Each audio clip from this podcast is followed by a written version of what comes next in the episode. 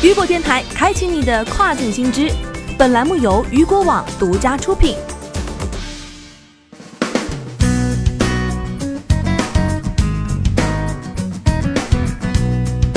Hello，大家好，欢迎大家收听这个时段的跨境风云。那么接下来的时间将带大家来关注到的是亚马逊复刻六幺八，打造年终购物节，不是三八女神节。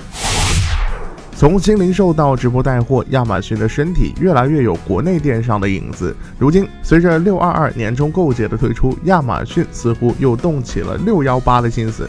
昨日，亚马逊发布通知称，将在六月二十二号打造一场夏季促销活动。一语出而惊四座，众人纷纷质疑：亚马逊这是要复刻国内六幺八的节奏吗？此时的美国疫情尚在肆虐，骚乱突兀而生，亚马逊的送货车甚至也有被抢劫一空的先例。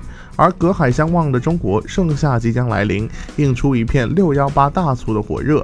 二者对比之下，亚马逊选择此刻推出六二二年终购物节，难道是为了复刻六幺八大促吗？非也。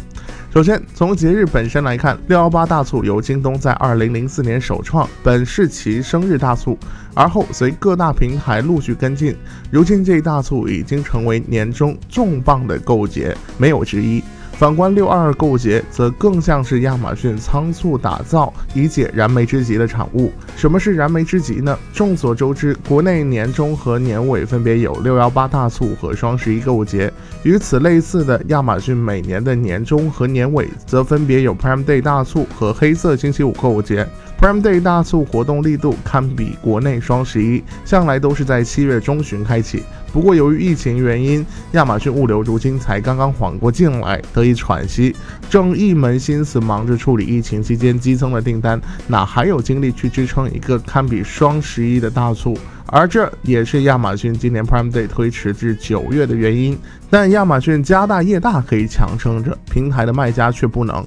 本来就已经几个月不怎么出单了，如今再无销售，卖家们难道是要去喝西北风吗？同时，亚马逊 Prime Day 推迟了，但长久以来消费者养成的购物习惯可不会。就像若今年天猫不再举行双十一大促，难道国人在双十一那就不购物了吗？显然是不会的。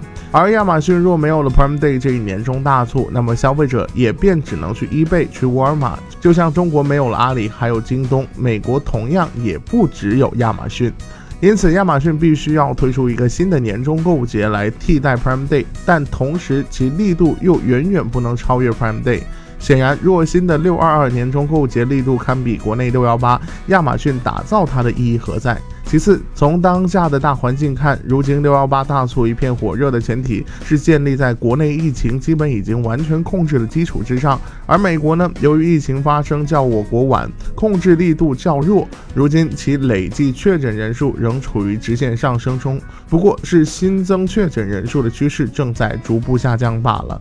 显然，美国如今的大环境也远不如我国，真的要比起来，反而是与国内三八女神节期间的疫情状况更为接近一些。由此可见，无论是从节日本身，还是当下大环境而言，亚马逊六二二年终购物节的推出，都并非是复刻国内六幺八，而是三八女神节。毕竟，对于国内而言，三八女神节才是疫情好转时期第一个叫得上名、力度又不过大的购物节；而对于亚马逊而言，六二二夏季大促也同样是那个疫情好转时期第一个叫得上名、力度又不过大的购物节。如今，随着亚马逊年终购节的推出，一众第三方卖家均可借此契机得以短暂的喘息，积蓄精力，等待九月份 Prime Day 的到来。好的，以上就是这个时段雨果电台为您推送到最新一期的跨境风云。想要了解更多跨境电商资讯，您还可以持续关注到雨果网。我是大熊，我们下个时段见，拜拜。